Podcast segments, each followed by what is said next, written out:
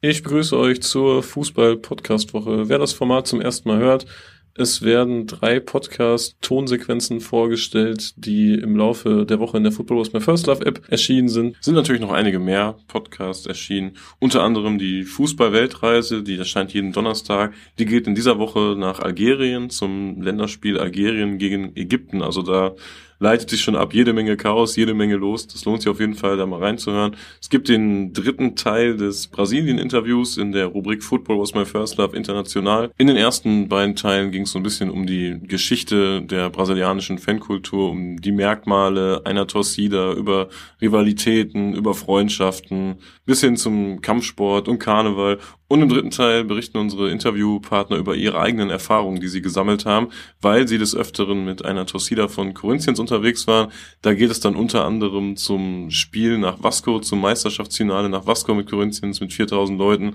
Und natürlich passiert dann unterwegs auch jede Menge, wie man sich das in Brasilien so vorstellt. Da lohnt es sich auf jeden Fall auch in den dritten Teil reinzuhören und wer noch nicht hat, auch in die ersten beiden. Im Football Was My First Love Podcast ist in dieser Woche ein Interview mit Marc vom Sapeur erschienen. Es geht logischerweise um die Casual-Kultur, aber auch um Fußball und die Ultrakultur in den 90ern. Das und vieles mehr findet ihr in der Football Was My First Love App. Wir gehen jetzt in die Tonsequenzen und den Anfang macht Kaffeekränzchen mit Schuss. Und zwar hat der Winko denjenigen gefunden, der 1992 beim Halbfinale zwischen SV Werder Bremen und dem FC Brügge von einer Leuchtspur getroffen wurde, weil die Fans aus Belgien ordentlich abrandaliert haben. Es geht im Interview um dieses Spiel, um das Vorgeplänkel, um diesen Leuchtspurtreffer dann auch, den anschließenden Krankenhausaufenthalt und im Allgemeinen um eine sehr interessante Fankarriere wir sitzen ja auch aus einem Grund hier, so. Und dieser Grund ist das Spiel gegen Brügge. Ja. Und äh, dazu muss man vielleicht mal als Einleitung, weil viele Leute werden das vielleicht nicht wissen und viele Leute werden das nicht kennen. Beim Spiel gegen Brügge gab es Ausschreitungen und die Leute aus Brügge haben mit Leuchtstiften in den Block über sich geschossen. Und in diesem Block über sich waren die Werder-Fans. So, und da. Nee, nicht ganz. Okay, dann. Ganz, bitte, bitte. Nee, die waren äh, alleine für sich in der Westkurve. Die waren komplett in der Westkurve. Ich war auch bei dem Spiel damals. Natürlich noch ohne ihn zu kennen. Und ich stand auf der Nordgraden und die Brücke hatten die gesamte Westkurve, also das waren nur immer so ja, 6, 7, 8.000. Mhm. Und die haben also auch äh, vor dem Spiel schon, also rund um den Osterdeich, also die war, erstmal jeder von denen sah aus damals wie äh, Star Hooligan persönlich. Also äh, alle wirklich, äh, äh, also total äh, Jugendkultur, so wie du dir holländische, belgische Hooligans halt vorstellst. Und die sind da halt wirklich in ihrem Block richtig fett abgegangen und haben halt auch äh, mehrere Leuchtspuren und so weiter aufs Feld geschossen. Und ähm, ich meine, dass es, ich muss dazu sagen, für die, die es nicht wissen, es war auch ein sehr wichtiges Spiel. Es war Europapokal, äh, der Pokalsieger, das Halbfinale.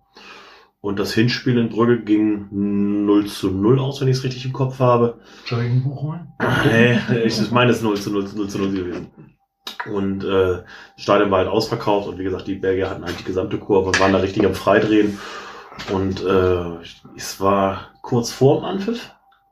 Zwei Minuten vor Ja, kurz vorm Anpfiff, da äh, ist eine Leuchtspur äh, richtig volles Rohr in die Zuschauer links von mir, also auch auf der Nordgraden äh, reingeflogen, also auch mit sehr, sehr viel Speed. Also ich habe das so äh, wahrgenommen, dass die erst relativ langsam geflogen ist und dann noch volles Rohr gezündet hat und dann halt mit, mit sehr mhm. viel, sehr viel Schwung in, in, in äh, Geschwindigkeit in die, die Zuschauer geflogen ist. Ich war damals mit meinem damaligen Schwager beim Spiel und der sagte nur, oh mein Gott, hoffentlich ist da nichts passiert. Und äh, ja, ich habe das dann auch gar nicht erst so wahrgenommen, weil das Spiel dann lief, dass da wirklich auch jemand verarztet worden ist und so weiter und so fort. Und ja, so, umso erstaunter äh, ist man dann, wenn man so dann 20 Jahre später äh, dann sieht, oder äh, nicht 20 Jahre, ne, 10 Jahre später dann äh, äh, ja, dann denjenigen halt kennenlernen, weil man sich in seine Tochter verliebt. das Interessante dabei ist ja, dass so ein, so ein Vorfall ist erstmal weit weg von einem, aber wenn man dann denjenigen vor sich sitzen hat, so, dann macht es das Ganze nochmal persönlich. Und deshalb sitzen wir heute hier, weil du bist derjenige, ja. den das damals getroffen hat. Und ähm, das Interessante dabei ist ja nochmal zu erfahren, wie du das persönlich erlebt hast, wie die Randerscheinungen waren und um das nochmal wegzunehmen, dass du Kinder hast, die dann in die aktive Fanszene gegangen sind, die auch viel mit Pyrotechnik zu tun hat und so. Das ist ja, das macht das, das macht das, finde ich, so, so, so rund. Also so, ja das ist, es ist eine außergewöhnliche Geschichte, aber mit all dem, was da nochmal zusammenhängt, und das nehmen wir jetzt einfach mal auseinander. Kannst du dich überhaupt an diesen Vorfall erinnern? Ja. Okay, dann bitte. Also, Lohnt sich auf jeden Fall mal bei Winko reinzuhören. Der hat generell einige sehr interessante Interviewpartner. Also mein persönlicher Favorit ist das Interview mit Orhan. Ähm, generell, wer sich gerne Geschichten zu alten Europapokalspielen aus 80er und 90er anhört, da gibt es in der Football Was My First Love International Rubrik ein Interview mit Bruno. Der ist BVB Allesfahrer und er berichtet von seinen Touren, die er schon in den 80ern gemacht hat zu Dortmund-Spielen international, mit dem Wohnmobil nach Rumänien oder mit dem Zug nach Mostar. Also das ist, geht auf jeden Fall auch in, in diese Richtung und, und der Mann hat einige abenteuerreiche Geschichten. Wir machen weiter mit dem nächsten Podcast-Format. Das nennt sich Die Zukunft des Fußballs und generell geht es dort um eher um sportpolitische Themen. Es gibt immer einige interessante Gäste. Die Kollegen sprechen über die TV-Vermarktung, über die 50 plus 1 Regel, über das Drei-Punkte-Modell, äh, eine etwaige Gehaltsobergrenze für Fußballprofis und in der aktuellen Ausgabe geht es um die Conference League, die ja bald eingeführt wird und da ja die meisten noch so relativ ahnungslos sind, was dieses ganze Konstrukt angeht, wird äh, das dort noch auf Herz und Nieren geprüft, das System wird erklärt, wie kommt man da überhaupt rein und wie wieder raus. Lohnt sich auf jeden Fall da mal reinzuhören, um dieses neue europäische Fußballturnier zu verstehen. Ja, was hat sich die UEFA dabei gedacht, diesen Wettbewerb einzuführen? Ja, also erstmal muss man sagen, ähm, es gibt jetzt statt bisher 80 zukünftig 96 Teams, die in der Gruppenphase von einem europäischen Wettbewerb starten. Vorher waren es 80, nämlich 48 in der Europa League und 32 in der Champions League, sind zusammen 80. Jetzt sind es jeweils 32, sind zusammen 96. Insgesamt also 16 Teams mehr, die europäische Gruppenphase spielen. Das ist was man eben hinstellt, wo man sagt, äh, das ist ein Mehrwert, gerade auch für kleinere Clubs und Verbände. UEFA-Chef Zeferin sagt, äh, es wird mehr Spiele für mehr Clubs geben, wobei mehr Nationalverbände in den Gruppenphasen vertreten sind. Und das ist eben das starke Pro-Argument, das die UEFA hier bringt, warum dieser Wettbewerb sinnvoll sein könnte. Genau, allgemein wird der Zugang zum Europapokal erleichtert, vor allem für kleinere Verbände, also vor allem für, für die sehr kleinen Verbände eben. Das, das ist definitiv so. Das finde ich eigentlich auch nicht verkehrt. Ja, das, bis dahin klingt das alles ganz charmant, aber die Sache hat ja einen Haken. Ja, äh, mehrere sogar meiner Meinung nach. Äh, Okay, ich bin gespannt. Welchen Haken meintest du denn jetzt? Ich meine den Haken, der insbesondere mittelgroße Verbände trifft. Verbände wie vielleicht Schottland oder Belgien oder, oder die Niederlande. Denn man muss sich ja vor Augen halten, also vielleicht einfach, um das mal so einzuordnen. Von der Champions League zur Europa League ist ein enormes Finanzgefälle. Ich habe jetzt leider keine Zahlen recherchiert, aber es lohnt sich so viel mehr in der Champions League zu spielen als in der Europa League. Hm. Es gibt zur Conference League leider noch keine Zahlen. Jetzt kann man aber mal davon ausgehen, dass auch ein Gefälle existiert zwischen der ähm, Europa League und der Conference League. Das heißt, wahrscheinlich wird in der Conference League weniger Geld im Spiel sein als in der Europa League. Das ja, liegt ja auch in der Natur der Sache. Es ist der drittrangige Wettbewerb, das ist ja auch bis dahin völlig in Ordnung.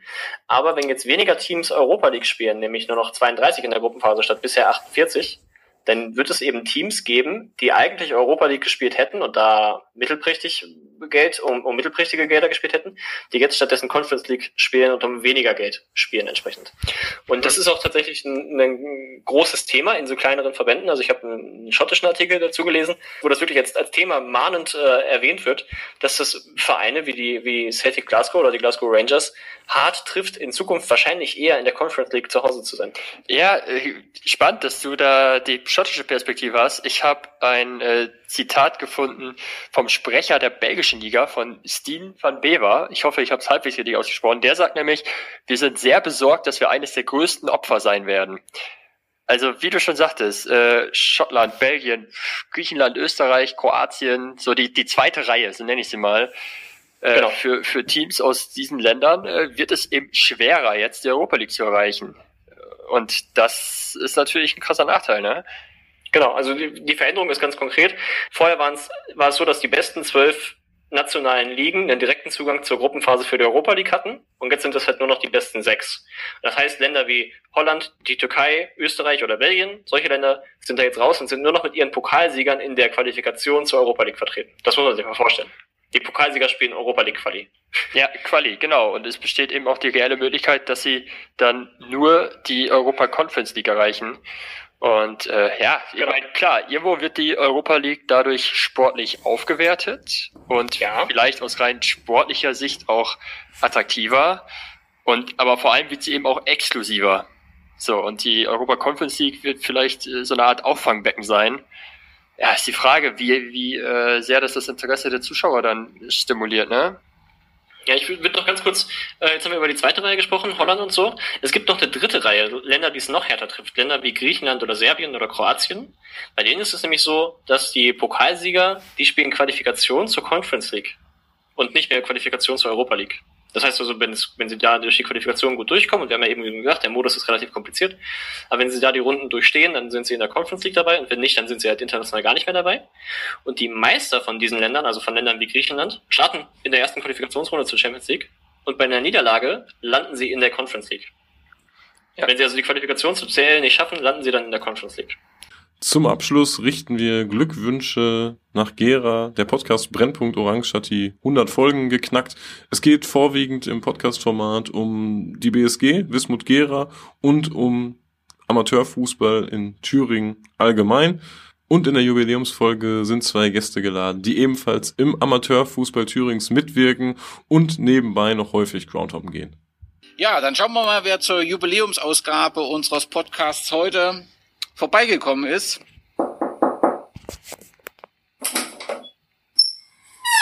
Ja, und da sind doch zwei nackte Reiter, keine Sorge, es geht auch diesmal im Fußball. Die nackten Reiter sind über viele Jahre eine Supportergruppe der ehemaligen BSG Landbau Bad Langensalza gewesen. Ich freue mich riesig, dass, es, dass ich Sven Harnisch und Markus Fromm heute im Podcast begrüßen darf. Glück auf! Ja, Glück auf, Servus, grüßt euch. Ahoi, auch von meiner Seite. Ganz kurz, die Hörer dürften zumindest Sven Harnisch schon kennen, aber Markus auch. Markus Fromm war schon in der 51. Ausgabe, als wir über Bad Langsalza gesprochen haben.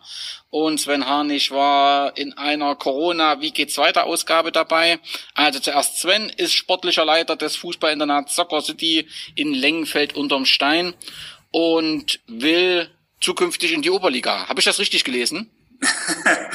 Bisschen äh, reiserisch formuliert. Ähm, der Verein möchte in die Oberliga. Ich bin vielleicht ein Teil davon. Aber das andere stimmt. Ich bin sportlicher Leiter hier und äh, Trainer der U15-Mannschaft.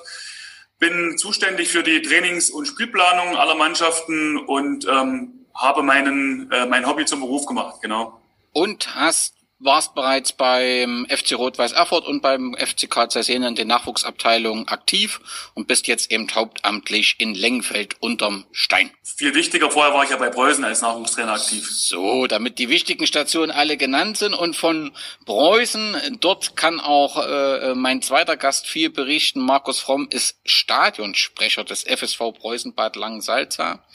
Sein Hobby ist es Groundhopping. In vier Monaten besucht er 116 Partien in in neun südamerikanischen Ländern und über diese bemerkenswerte Tour wollen wir heute besprechen. Markus, habe ich irgendwas in deiner Vita vergessen, was zu erwähnen ist? Ja, also verwurzelt mit dem FSV Preußen Bad Langsalza, weil mein Vater mich, als ich in die Schule kam, dort angemeldet hat in der F-Jugend bei Sportfreund Thorsten Otto. Hab dann auch ein paar Jahre ganz passabel äh, im Nachwuchsbereich auf dem Kleinfeld gespielt. Allerdings, als es dann aufs Großfeld gehen sollte, äh, ja, hatte ich so richtig keine Lust mehr. Ich bin dann mit meinem Vater äh, sehr oft zu Fußballspielen in den höheren Ligen gefahren und als es 2008, 2009 ähm, mit der Euphorie bei Preußen losging mit dem Aufstieg und dem Entstehen der nackten Reiter, seitdem bin ich also bei Preußen wieder sehr, sehr aktiv und nun auch im Verein sehr involviert. Seit mittlerweile acht Jahren als Stadionsprecher, das ist richtig. Das war die Fußball-Podcast-Woche. Wir wünschen euch ein schönes Wochenende. Wer sonntags noch nichts zu tun hat, sonntags kommen immer die neuen Ausgaben vom Profcast und von Heiße Kurven, treue Typen. Viel Spaß, bis zur nächsten Woche.